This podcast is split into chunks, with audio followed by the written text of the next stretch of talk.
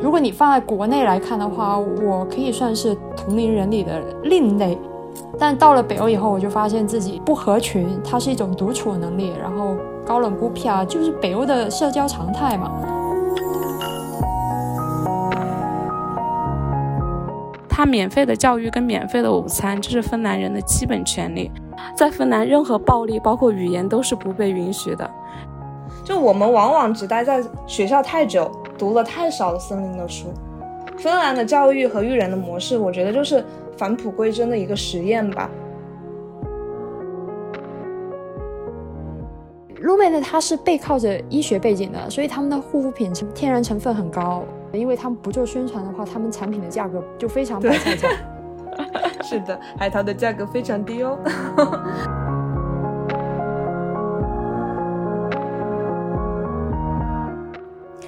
嗨，小电池，我是想组队去芬兰看极光的无敌贤宝。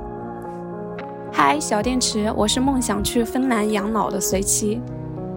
嗨，小电池，我是社恐 I 人杰西。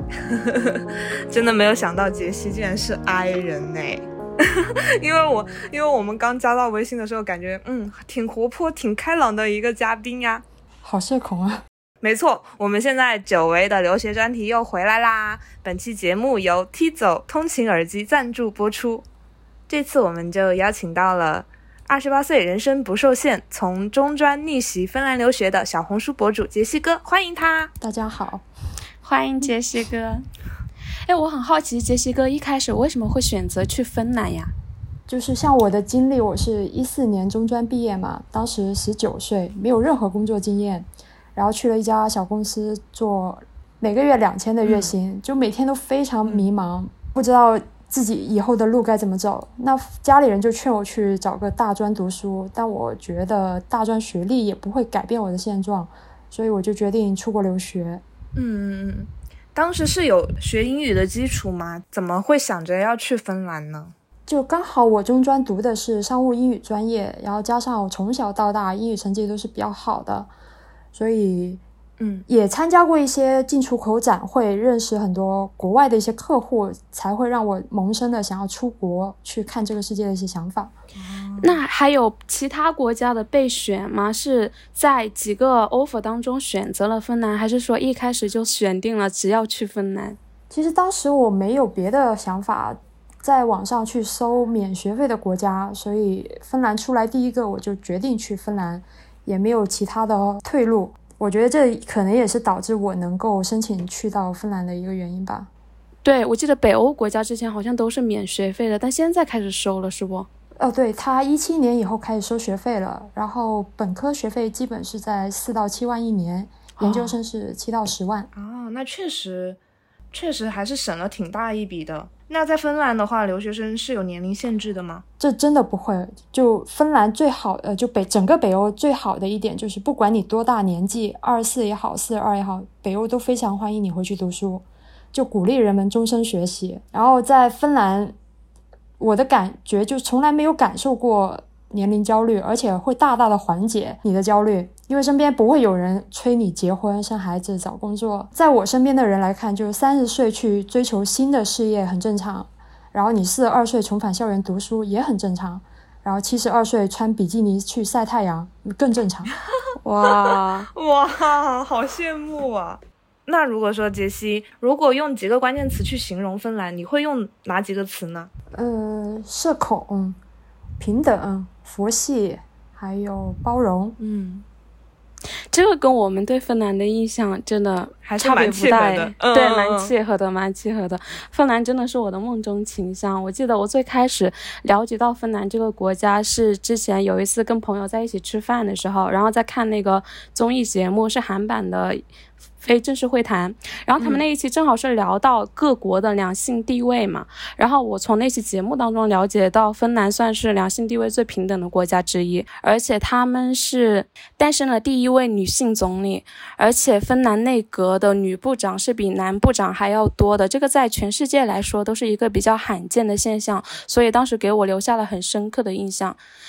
我比较好奇的是，像杰西在芬兰那边就是待了这么久之后，你体感上面这个社会对女性的包容啊，或者两性之间的权利的对等性，也是跟也是跟我们了解的是一样的吗？杰西，你到了芬兰之后的体感如何呢？就这个方面来说的话，就关于性别的平等，我大部分的体验是来自于间房或者是大街上，因为像这间房里很明显的器械区的女生很多，然后。像街上的话，芬兰政府他们也是鼓励男性在家带娃分担家务嘛，所以在芬兰，如果你看到奶爸一个人推着婴儿车，也是非常正常的现象。然后我觉得在那边，不管是追求事业也好，还是在家带娃，都是个人的选择，就就不能是因为性别而导致的。所以其实你在那边是没有什么性别焦虑啊，或者说年龄焦虑的是吗？哦，完全没有。嗯，芬兰，你刚刚提到关键词里面有一个社恐嘛？它确实是一个非常有名的社恐王国，是 i 人的天堂。对，那那 那他们的那个社交距离，会会真的和就是网络上面描写的那样那么夸张吗？虽然很夸张，但是我亲自感受下来，我觉得那个距离非常的舒服，是真的。因为北欧人的距离感是非常强的，然后对于我来说，我也是个很社恐的 I 人，所以我也觉得非常舒服。如果你放在国内来看的话，我可以算是同龄人里的另类，就不合群啊，或者高冷啊、孤僻。但到了北欧以后，我就发现自己就不合群，它是一种独处能力，然后高冷孤僻啊，就反正就是北欧的社交常态嘛，所以确实是社恐的天堂。那他那个社交的距离大概是一个什么样的距离？可以非常实际的描述一下吗？因为我们之前了解到的、看的比较多的两个例子，一个就是他们等公交的时候，那个社交距离就是人均一米嘛。嗯，对。然后芬兰人认为坐公交车，他那个满员就是双人座，只要坐了一个人，就代表啊，这个车已经坐满了。就是你的邻居。在外面，你就会你就会等他走了，对，等会等他走了以后你再出。这是我，我 这是我会干的事儿。对啊，所所以那个地方是真的没有艺人是吗？什么什么像聚会啊、party 什么的，真的不开吗？哎，喝完酒大家都是艺人哦，所以芬兰人还是挺爱喝酒的啊。芬兰的酒产业是不是也很发达？是吗？呃，啤酒啊，还有伏特加，因为寒冷的国家，他们高度数的酒还是比较多的。嗯嗯。那除了芬兰人社恐之外，就是因为我们会感觉人与人之间好像就有距离嘛，那那种距离会上升到。嗯，对别人毫不关心，或者是甚至是有一些冷漠吗？对，最初的大家对芬兰人印象就会觉得他们很冷漠，因为看起来也冷冷的。但实际上也不是。像我最初到芬兰，刚到芬兰，我去二手店去买一个台灯，然后当时就有个老爷爷，他讲芬兰语，我又不知道他讲什么，但是他就非常的迫切，想要就想要跟我说些什么。后面他直接拿着我的灯找到了工作人员。然后我才知道，他想让我先试试这个灯能不能亮。我那一刻就是对芬兰人的好感真的暴增。所以他们其实只是外冷内热，就是 对人本身对还是非常的关心的。其实我理解的芬兰人的那个社恐，更像是人跟人之间有边界感。就边界比较强，他也不是说对人淡漠吧，更多的是对别人的私生活没有关心，就是我不会去有那种探知欲去探究别人身上发生了什么事情。因为像我感触比较深刻的是，我家这边是属于一个熟人社会，就是哪家有个什么事情的话，很快自自己家小区，然后隔壁小区，前包括前后小区，真的家家户户都会知道。那种感觉其实就在我看来是一个边界感比较模糊的一个状态。包括我们学校也是以教授为中心，有一个小圈子嘛，这个小圈子里里面也是偏向于没有秘密的。所以有的时候，因为他们有时候会有探知欲，会好奇你的生活，就会问。在问的过程当中，我有时候会困惑于，我不想撒谎，但是我不撒谎的话，我需要抛开自己的私生活给别人，这个也是我不愿意的一个部分。所以有时候反而容易陷入我们上一期聊到的那种真假自我的纠结，要不要说真话，或者说是我把这个话说到哪个度。要怎么去有所保留？反而我觉得芬兰人在这一点上应该没有这种困扰。呃，芬兰人就是会对别人真的就就是边界感保持的很强烈，因为他们也不希望别人来掺和他的事情，所以他们也会自己做到不去掺和别人的事情，也不要去打探，这是在他们眼里是属于礼貌且尊重的行为。嗯，因为在人情为主的这个社会里面，我觉得其实尴尬的是。交浅言深嘛，就是在人际交往的过程中，我们两个人对彼此的那个认知是不一样的。就是我觉得我可以问你结婚了没有，什么时候生小孩啊什么的，会我觉得这是一种关心哈，长辈的关心。但是作为这个被问的对象，我会觉得说几年都没有跟你联系了，你一过来问我这种尴尬的问题，对吧？就是交浅言深，就会有一种被冒犯的感觉，所以也是会有为什么我们觉得中年人。一上了年纪就容易油腻，因为 因为经验论，他们会觉得我吃过的盐比你吃过的米饭还多，所以就是我给你的那些建议是你需要去听的。而且年长的人之间，他有一个既定的生活模式嘛，会觉得所有人都应该是他没有更多的可能性去给到年轻的这一辈，还是会觉得说我们需要按一个模式是生活才是正确的道路。但是芬兰人不一样，芬兰人不。不会对他人的选择去进行指导，说你要怎么怎么样，而是会尊重个人的选择，尊重个体差异性吧。嗯，是的。所以刚刚杰西也说到了尊重嘛，这个确实是。嗯嗯，是那杰西刚到芬兰的时候会适应吗？是迅速适应了，还是缓慢的适应了？能够融入当地的氛围，然后交到好朋友吗？其实很不适应哦，因为有太多新鲜且陌生的东西。比如说语言环境、当地的文化，就一下子冲刺，会让你产生一种很不真实的感觉。所以，但是你作为一个新生入学的时候，班里的同学也是来自于世界各地的嘛，所以其实很容易交到新朋友。嗯，然后我也在芬兰认识了我人生当中最好的朋友。然后关于适应能力，我就觉得可能每个人他是不一样的，那加上语言的能力问题，所以每个人融融入。当地的时间也会不一样，所以其实你算是一个比较慢热的这样的一个状态。对，因为我性格确实比较慢热。嗯，那如果当你自己处在一个并不是那么舒服的社交环境的时候，你会选择怎么样去自救呢？我或者改善吧，就是没有那么严重的话，对。我觉得很多国内的孩子都会有一个经常干的一个事情，就是太懂事，或者是太过于想要讨好别人。嗯，我现在整个人是不一样的。如果让我感觉到不舒服，我就走；或者是你让我感到不舒服，我就喊你 stop。学会拒绝是吧？总结下来就是可以这么说，就可能你这个更礼貌，这个表达更礼貌一些。如果是我，我就会说就是关你屁事。然后第二个就是管好我自己就行了。嗯，八字真言，关你屁事，关我屁事，管好自己，呃，关你屁事。如果是我啊，我很难把自己陷入到这样的情境当中去。其实我浑身上下就是这种气场。嗯，别人，摩恩爱老子是吗？是的，别来沾边。我觉得确实现在很多女生都已经有有这种觉悟了，因为现在你包括刷很多帖子，就社交平台，他们都在教你。怎么回怼一个多管闲事的人？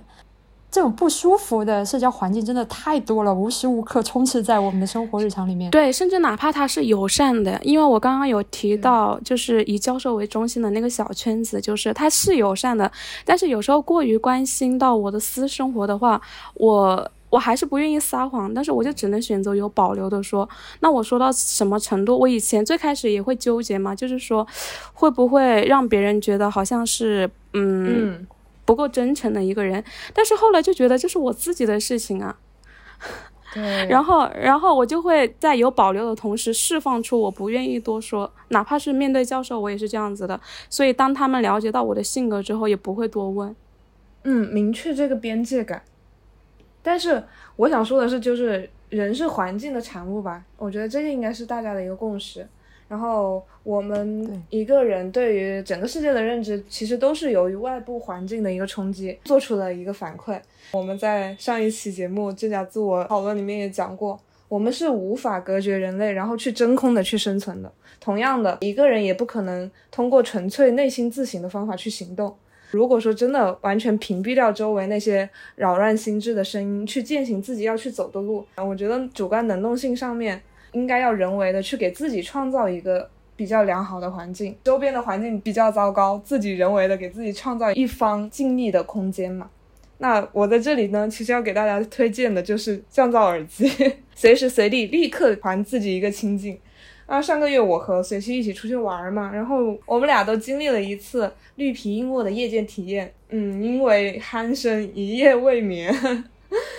更戏剧性的是，我们并不在一个隔间里面，但是都在享受 不同的鼾声。那个鼾声真的是此起彼伏的。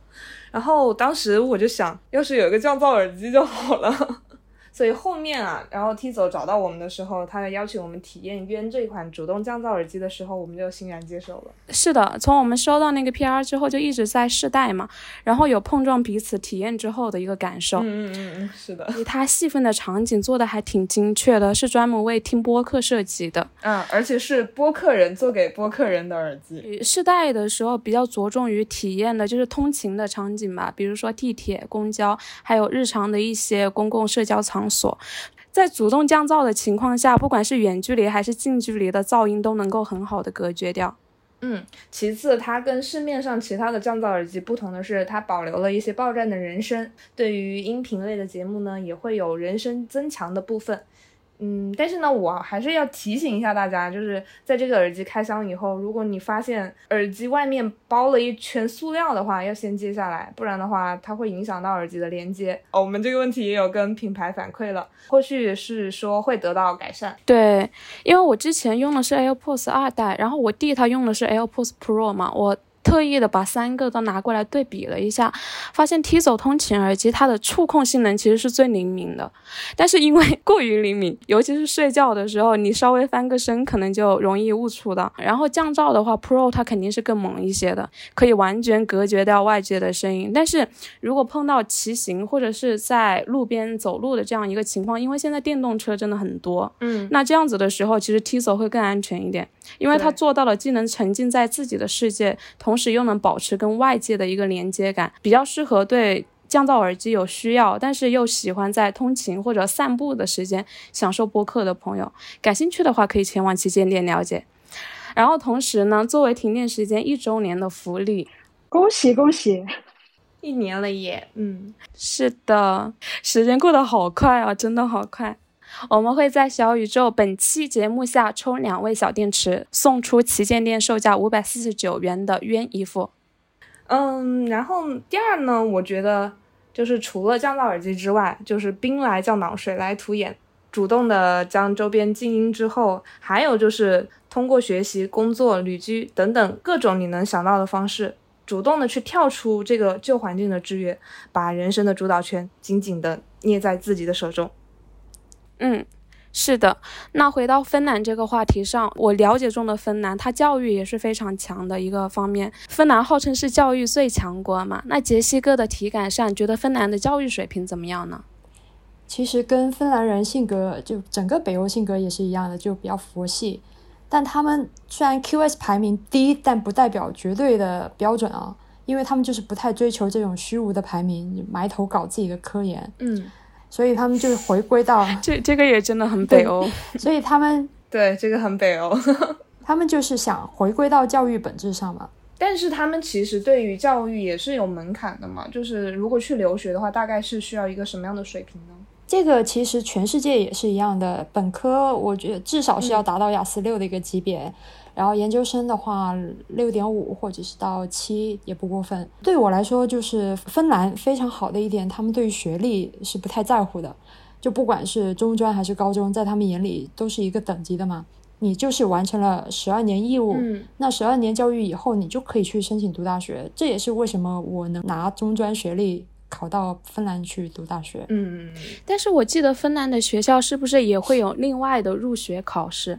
嗯，面试啊、笔试啊这种，对吧？对对对对，但芬兰本科跟那个研究生还是不太一样的。本科的话，就不管你什么学历啊、什么水平，他们直接就一场入学考试去考察了。所以申请的时候，你只需要提交一个毕业证，你就可以去参加他们的入学考试。嗯，我觉得就蛮公平的，就是贯彻了那个关键词。平等，而且我我之前有看过，就是杰西在小红书里面很多的干货嘛，也有介绍过，就是呃，北欧的学历它的含金量还是比较高的。它具体是怎么表现的呢？但说实话，北欧学历在国内的认可度不是很高，但在欧美的国家认可度非常高。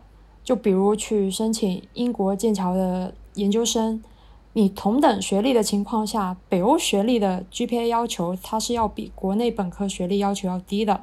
嗯，这就足以说明他对于北欧学历的一个含金量的认可。刚刚杰西有提到芬兰的教育整体比较佛系嘛，我也了解到他们确实就是芬兰从基础教育开始，给孩子整个教育的过程当中都是不太强调竞争性的，他们学校是不太看重竞争这个东西的。像我之前有关注一个现居在芬兰的四川 UP 主，他有一个芬兰的侄子侄女嘛。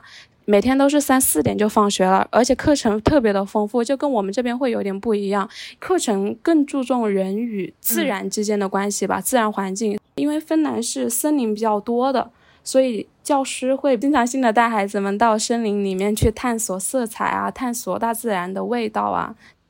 我之前有看一个纪录片，也有相同的模式，就是教师他会给每个学生发一个卡片，卡片上会有不同的颜色，然后让每位学生带着那个卡片到森林里面去寻找跟卡片上相同色彩的东西，有可能是一片叶子，也有可能是一颗小石头，然后让他们在体会到就是探索乐趣的过程当中，也可以学习到关于自然方面的知识，这个也让我觉得挺新奇的。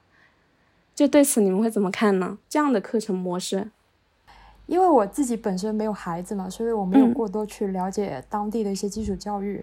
但我以前住的地方楼下就有一个幼儿园，反正每次我路过那里的时候，我看到反正孩子都在外面玩，就疯玩，不管下雪刮风，他们都在外面玩。这一块其实有。对于教育的探讨，也有关于人与自然关系的探讨嘛。就像我其实很喜欢宫崎骏的《幽灵公主》，所以我对于大自然，包括一些超自然的力量，都是有一种很原始的敬畏感的。就是在国产科幻《流浪地球一》里面，就是韩朵朵上课的那个教室，四面都是全息投影，太阳害闪，人类已经住到了地下城，其实农作物已经不能繁育了，所以已经。完全没有绿色了，在我们现在九零后这一代人的感触，其实也是尤为深刻的。我们小时候的记忆里面，还有在乡村田野间奔跑的记忆啊，然后捕捉萤火虫的那个夜晚啊。但是随着城市化，其实我们现在留给后代的是钢筋水泥铸成的城市森林。当人类志得意满，认为自己都是万物主宰的时候，往往就是灭世科幻片的一个开头了，因为这是我们可以预见的未来之一嘛。就蛮引发我的沉思的。然后第二个关于教育的，就是李唐丁真在抖音走红以后，其实有一档专门为他定制的纪录片，叫做《丁真的自然笔记》。其中有一个段落是丁真和李浩源，就是令人心动的 offer 第一季里面拿到律所 offer 的一个男孩子。他们两个同龄男孩坐上拖拉机上山以后，需要去辨认各种各样的植物和他们的种子。丁真就问李浩源。你读过很多书，一定在学校待了很多年吧？李浩源回答说，他读了十七年的书，就从来没有上过学的丁真就发出感叹：哇，十七年啊！李浩源的回答令我印象就非常深刻。他看着丁真熟练地介绍着每一株植物和它的用途，然后说：“你在森林里长了这么长的时间，你和我一样也读了很多森林的书。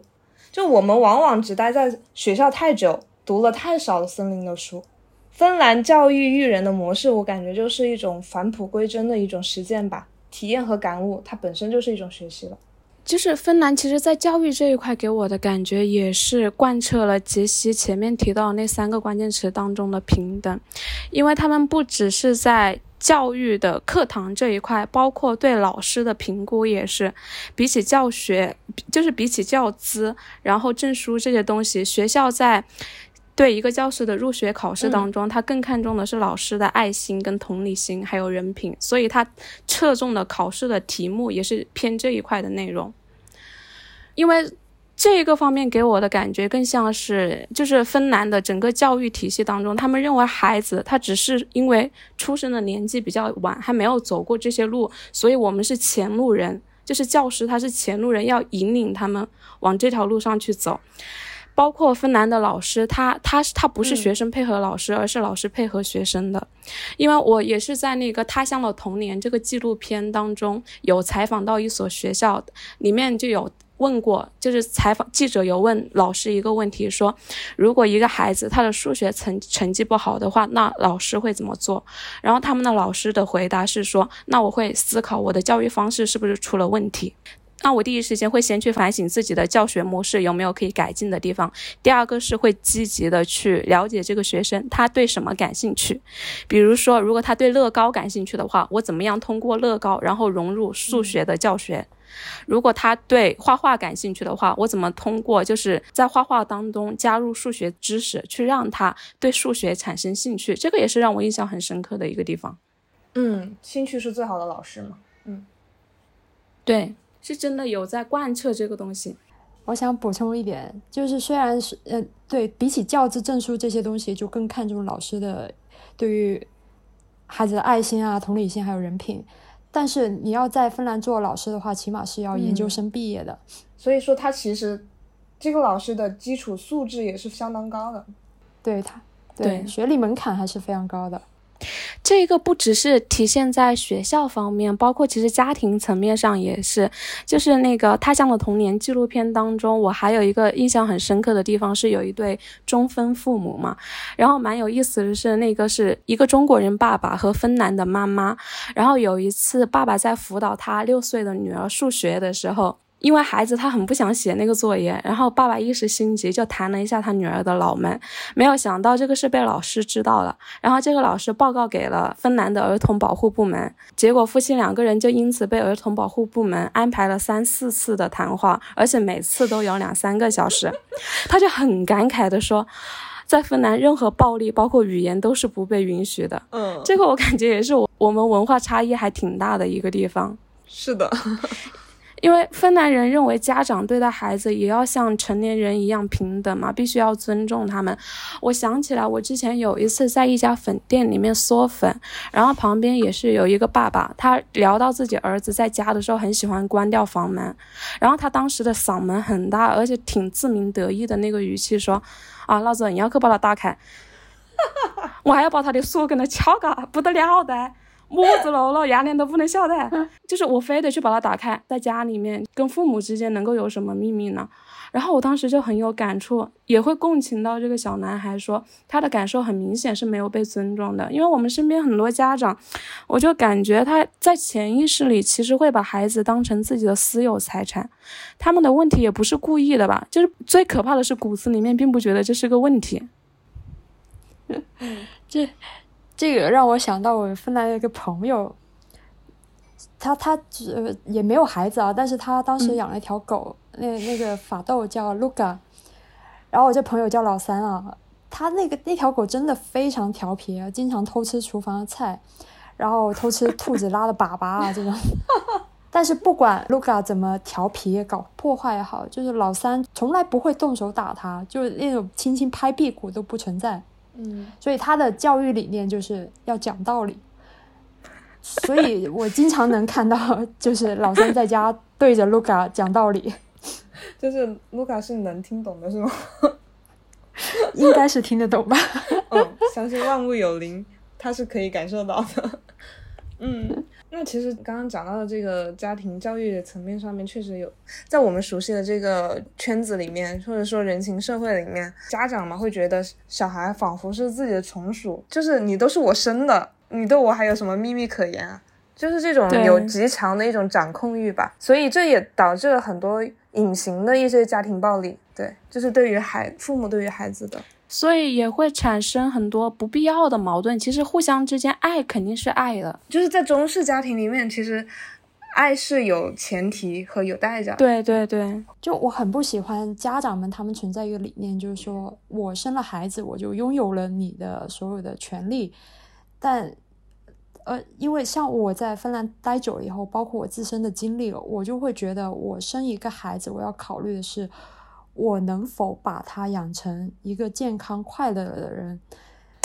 但芬兰确实就是万物平等，所以他们不管对人还是对动物也好，都是秉持着这个理念，能够做到真正从心出发的那种尊重感。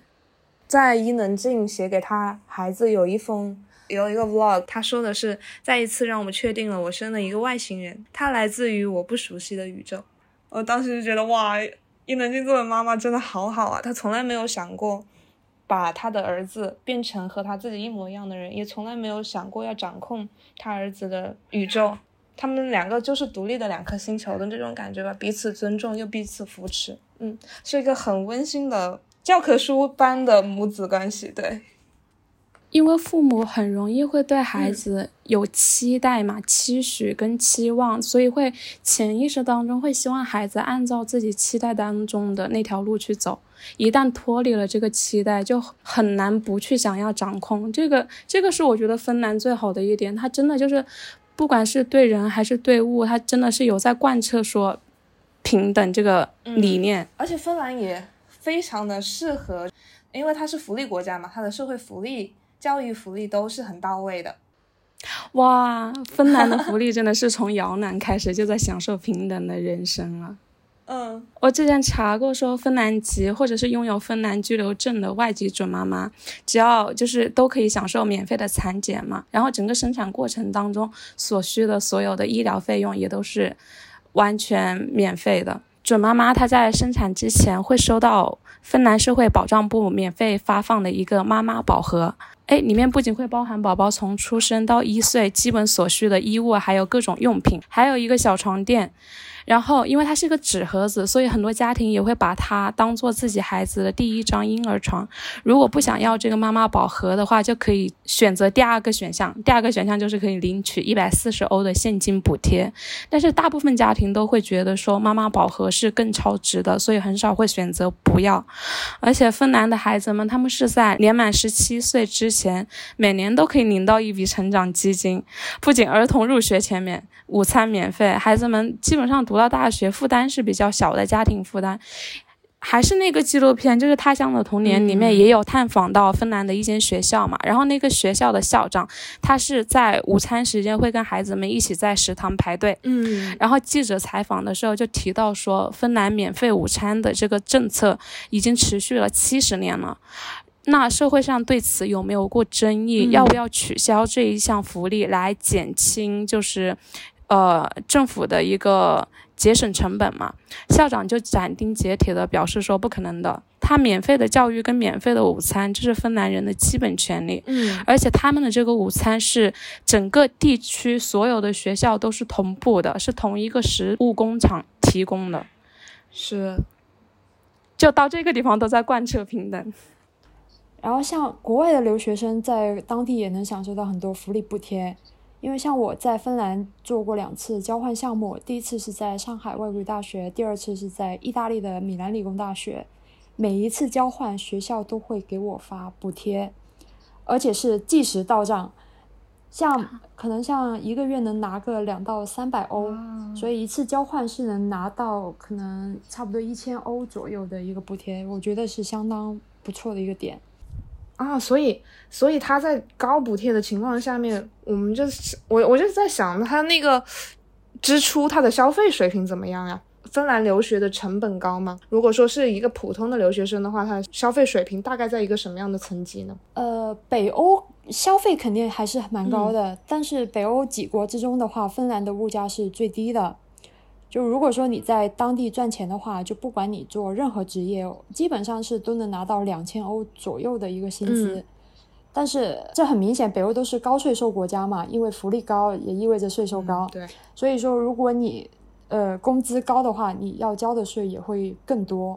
如果说你月薪七千欧，那么可能你要交相当一半的税。啊，所以这也是为什么每个人他们其实的薪资差距不是特别大。然后留学生的话，呃，我先说一下，因为留学生是可以兼职的，他当地兼职的时薪是在十欧左右，然后一周不超过三十个小时都是被允许的，所以在你学业不不忙的情况下，一周兼职个两天也是能赚够当月生活费的，因为留学生一个月生活费基本是在六七百欧左右。留学生可以享受当地的很多福利嘛，所以学校食堂啊、租房啊、交通啊，还有医疗都有补贴。所以相对比你去旅游，或者是你在当地打工做全职人的话，留学生是省了不少的钱。哦，我想到你小红书里面有讲过，有学校有提供自助餐，然后加四块钱还可以喝咖啡，很离谱哎。四毛哦，钱吧，就是四欧嘛，然后折人民币四块，人民币四块钱，不是不是不是不是吗？是零点五欧，啊，零点五毛，对，哦五毛，0.5对，哦换算成人民币就四块钱左右。对，而且那个食堂、啊虽然有很多人吐槽，但我觉得食堂蛮好吃的。还是蛮合口味的，是吧？对，因为它那个沙拉非常新鲜，我就挺爱吃那东西的。然后价格又很便宜嘛，十换算成人民币十几块钱一顿，就比你在国内任何地方在外面吃吃这么一顿都便宜很多。嗯，那你自己做的话呢？可能首先是口味吃不吃得惯，然后再如果是自己做的话，也是这么划算吗？对，如果自己做饭的话也差不多吧。自己做饭，当时一个星期可能能买个五十欧的，去超市买五十欧的东西，能吃一周左右。嗯因为我本身健身的话，我对肉类的消耗量也比较大，嗯然后包括蔬菜水果，但我不吃零食，所以这是我的一个生活水平嘛。嗯，算下来一个月伙食费可能就会在两三百欧这样子。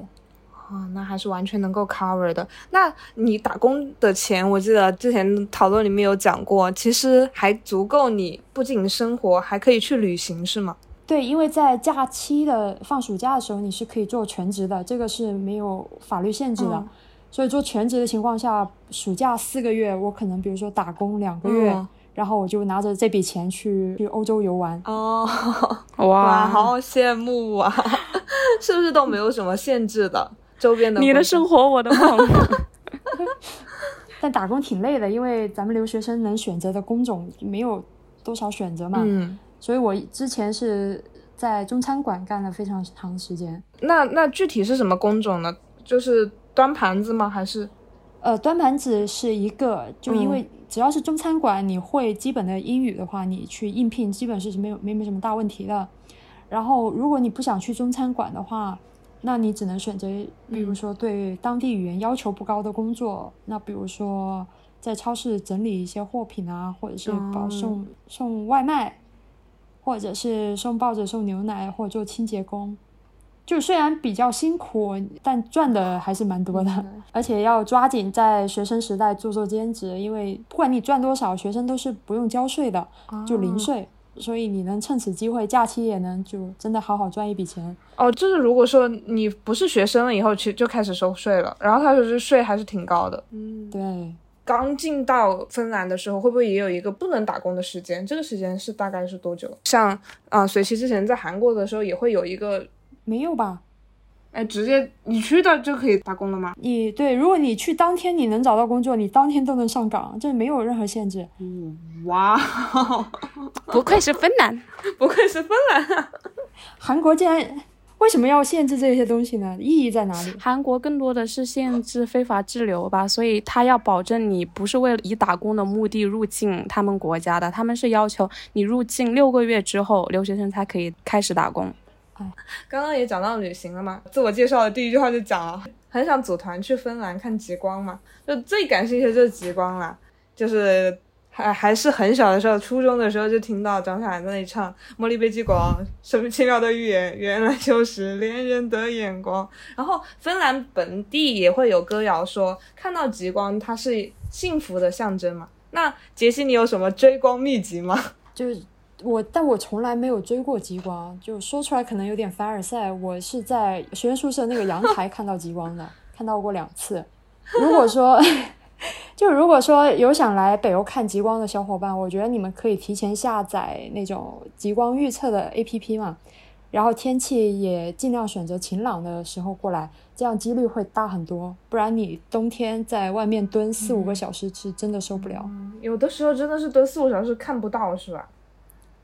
我因为我因为我很喜欢的一个 B 站 UP 主嘛，然后他说去到那边肉眼是可以看到极光的，然后手机相机是拍不到的，好像是要特定的什么什么什么相机才能拍到，这个是真的吗？也没有，这就是跟极光强弱有关嘛。如果太弱的话，可能手机那个像素可能真的拍不到什么东西。哦，但是如果极光非常强的时候，像我之前我同学他在宿舍楼下蹲那个极光，啪用手机拍了一个非常震撼的，就几乎满天都是绿光。所以还是看看极光的情况。嗯，而且。不是也会有极昼和极夜的现象嘛？就是这两种很非常极端的，就是一整个白天，一整个夜晚。第一次见到的时候感受是怎么样的？第一次的话，因为我我记得我去芬兰第一年，因为作为南方人，我从来没见过雪，然后在芬兰迎来的第一个冬天，第一场雪，我在外面玩了三个小时，就真的很开心。然后。第一个极夜的到来，我是觉得没有多大感觉，因为在我觉得在这种冰天雪地第一次过冬天，还是蛮有兴奋感觉的。嗯，但是后面两年的话，就可能有点麻木了。对，因为呃，但客观来讲的话，因为它本身极夜的原因嘛，就会感觉冬天特别的漫长，可能很多人也会有点熬不住。这也是很多人不喜欢芬兰的一点，天气原因加上极夜极昼。然后夏天的话，就要开始疯狂的玩，疯狂的享受阳光。这也是为什么一到夏天，所有芬兰人基本就倾巢而出，脱光了躺在那儿晒太阳。就这，所以在北欧生活的话，真的是两种极端的体验啊。是的，那冬季的时候会容易 emo 吗？因为芬兰一直被称为是幸福感最高的国家，但是同时也是抑郁症较多的一个国家。很多人也将它归因于说是冬季过于漫长、极端的天气，对，嗯的一个原因。对，这这个确实是存在的，因为像身体长期缺乏阳光，可能会导致你身体导致你缺少一种东西，就会导致你抑郁。是微量元素吗？这个我不太清楚，因为我没有得过抑郁嘛。但是我朋友，我最好的那个朋友，他是长期在跟抑郁做斗争。所以，但是他不是因为自身的原因，他本身是个非常开朗的人，但是确实就因为身体少了一些东西，所以要靠吃药去来缓解。嗯，不是靠心理医生啊。对，这是客观的生存条件。对，那杰西，你在那边这么久以来，也会有在冬季感到 emo 的时候吗？这种时候会用什么方式去排解由于天气带来的这些影响呢？这时候你就要去学当地人，就是搞运动。这也是为什么北欧人非常热爱户外运动，各种运动。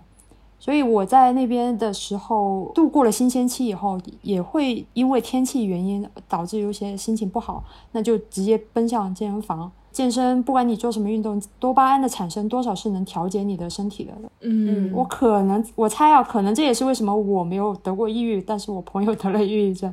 对我，但我猜想了，这有有这个可能性啊，有这个可能性，因为你挥洒汗水，好像也是一种发泄吧，对吧？把那种 emo 的因子啊，就悲伤的情绪啊，好像也会释放掉一点。对，或者有条件的时候，冬天的时候可以去温度。比较高一点的国家去旅行，对，就我刚我刚正好我刚正好想说来着，就因为我们之前采访过一个就是荷兰那一期的嘉宾叫肉肉，他就是一到冬天，荷兰的冬天也很长嘛，然后一到冬天他就会去啊春暖花开的地方，比如泰国啊等等其他的地区国家去玩一玩。对，当然对，旅游肯定是好的呀，但是。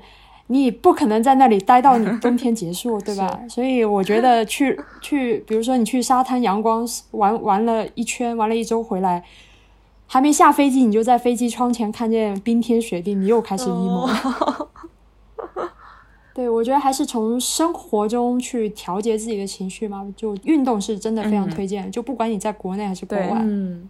然后还有一个就是一提到北欧，我觉得很难忽视的就是北欧风。性冷淡风是吧？就是性冷淡风兴起了以后呢，其实有很多小众啊、好用的品牌在国内其实也是悄悄的在出圈的。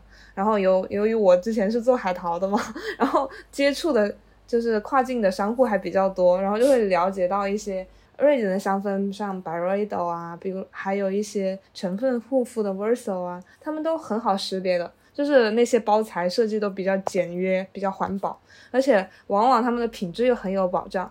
嗯，杰西，你有自用的非常喜欢的北欧品牌吗？就是芬兰当地它有个国宝级别的护肤品牌，就是叫 Lumene，嗯，中文好像是优姿婷嘛。优姿婷，对，对，Lumene 它是背靠着医学背景的，所以他们的护肤品天然成分很高。因为我是干敏皮，所以他家的护肤品就非常对对我的点。嗯，但在国内基本是没有人知道这个品牌的，然后他们在国际上也不做宣传。就直到几年前才入驻了淘宝，但对于我来说是比较好的，因为他们不做宣传的话，他们产品的价格不高，就非常白菜价。是的，海淘的价格非常低哦。北欧品牌大多数也是跟他们人一样，也是佛系，就不怎么做营销广告。嗯，但是他们非常讲究，就是这个纯净度和它怎么说，非常讲究成分吧，像 Verso 什么抗皱啊等等。对，对，因为。相关的，他们法律这边查的很严，就欧盟的标准比较高。是，同时杰西也是一名小红书留学博主嘛，就是他分享过很多留学的信息差，然后包括一些学英语的干货呀，低价考雅思啊。然后上我们的节目的话，就给我们来点特别的吧。你觉得留学最大的信息差在哪里？最大的信息差就是行动能力吧，就是我觉得。因为我做博主以来，我真的接触了很多来咨询留学出国的人，但是他们总是有各种担心，比如说英语我学不好怎么办？要考不上怎么办？我想留在芬兰工作，但芬兰语好难啊，怎么办？就会有很多很多怎么办？嗯，就是你连踏出第一步去搜查信息你都做不到，就一直在想怎么怎么办？就这件事都没有个开始，你就在想结果。我一直秉持的想法就是，我想要什么我就直接去做。但这种行为通常可能很多人就会觉得是做事情不考虑结果太冲动，但是我觉得我从这里面获得的好处是比坏处要多很多的。像当年我考芬兰大学，我就查了怎么申请啊，然后留学费用等等，我根本没有了解过当地的生活环境怎么样，或者是我未来要工作啊怎么样，我直接去做这件事情，然后再到现在我要去读一个专业了嘛，要去考那个物理康复。就虽然没有想好未来在哪里就业，但是如果要在芬兰工作的话，肯定是要精通芬兰语的，那就学嘛。我从来没有想过芬兰语好难啊，我学不会啊，我从来没想过。嗯嗯。所以对于很多想想去出去留学的人，我就想说，适当的担心和规划是应该的，但如果你说你想太多的话，你可能连第一步你都走不出去。杰西给我的感觉有一种。关关难过关关过。我一一旦设立了这个目标以后，为之为了那个目标匹配的所有的事情，我都可以再去努力，再去达到，而不是各种各样的怎么办未知就把自己困死在第一步了。嗯，因为像健身啊、减肥啊，包括学习嘛，其实很多时候大家会提到就是一个词叫做自律，很多人会觉得自律就是一个逆人性、很痛苦的事情。啊，尤其是 Keep A P P 里面那个 slogan 带火了“自律让人自由”这句话，就是杰西，你觉得你这种行为是自律吗？包括健身也好，包括你突破自己的这个学历继续求学，我我现在觉得“自律”这个词啊，首先我不喜欢这个词，第二个，自律好像更多是。给自己安上一个优点一样，就是好像你想等着大家去说你很自律，然后你才去做这些事情。但是反过来，我做这些事是因为我要去得到我想要的东西。嗯嗯嗯。比如说健身减肥，我从来也不想着说是要别人夸我，呃，你好自律，吃的好干净什么的。我健身纯粹是因为，首先健身让我很快乐，第二个就是健身能带给我一个非常好的一个体态，还有比较自信的一个表现。然后包括学习也是，就学英语这件事情，我从来都不会觉得很痛苦。这也是跟你能养成习惯是有个关系的。你要把这些反人性的东西，就是融入到你的生活里面，成为你生活里的一部分，那自然它就会少了很多痛苦的一些点。所以无论是健身也好，就是继续学习也好，它让你更自由了吗？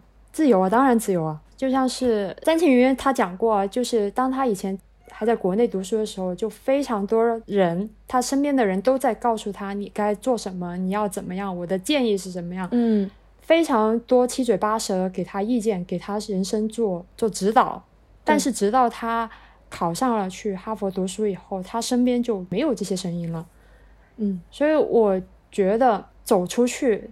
就是你能先走出第一步，然后你往上走，成为更优秀、就有能力的人嘛？那你你自然就是能自己去选择生活，而不是被选择。有一句话就是说，勇敢的人先看世界嘛。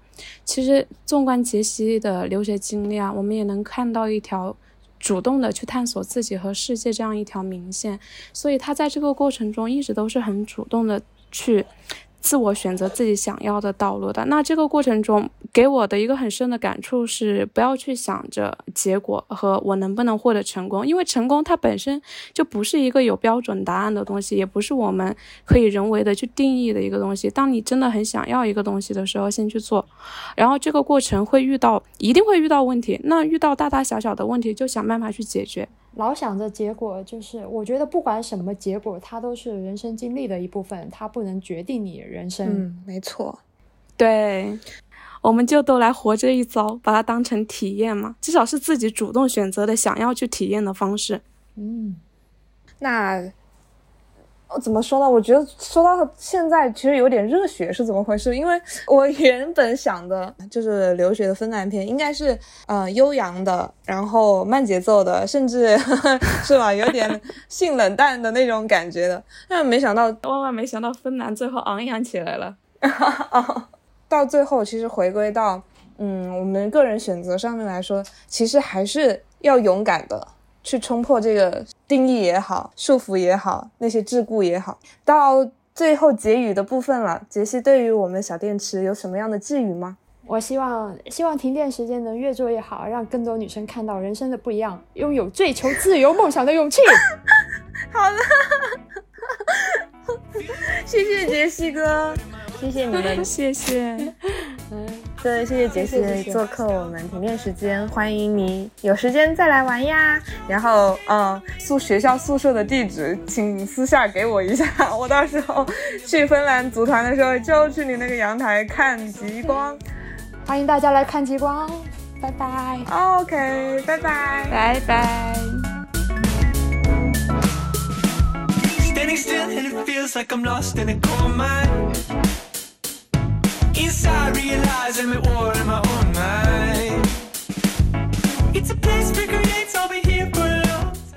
那大家如果有任何意见，都可以在评论区留言，也可以通过邮箱给我们传递远方的信件。